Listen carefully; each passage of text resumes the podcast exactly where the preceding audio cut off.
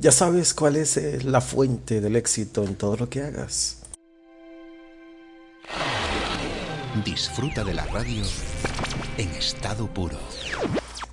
Francis Chan es un autor, maestro y predicador estadounidense de muchos éxitos. Es el ex pastor docente de Cornerstone Community Church, una iglesia evangélica en San Valley, California, fundada por Chan en el año 1994. También fundó Eternity Bible College en el año 2004 y fue su primer canciller hasta el 2010.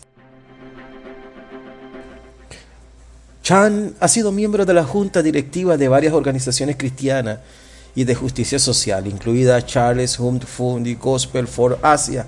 Es autor y coautor de numerosos libros, pero el de mayor éxito norteamericano fue el libro Christ Love, un éxito de venta del New York Times, un libro que trata con la idea del amor del cristiano promedio y aprende cómo desarrollar esos sentimientos en un amor loco, implacable y todopoderoso hacia Dios.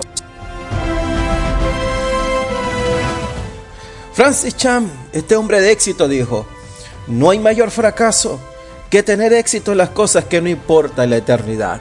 Es por eso que hoy estamos hablando de la fuente del éxito, del éxito en la eternidad. En 1 Corintios capítulo 22 versículo 13 el rey David se dirige a su hijo Salomón. Pues tendrás éxito si obedeces cuidadosamente los decretos y las ordenanzas que el Señor, Dios de Israel, dio por medio de Moisés. Sé fuerte y valiente, no tengas miedo ni te desanimes. El rey David revela inspirado por Dios el secreto de su reinado, reinado que solo es superado por Dios.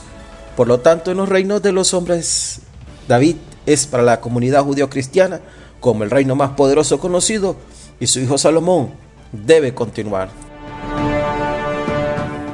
Es por ello que David, su padre, le revela a su hijo el secreto.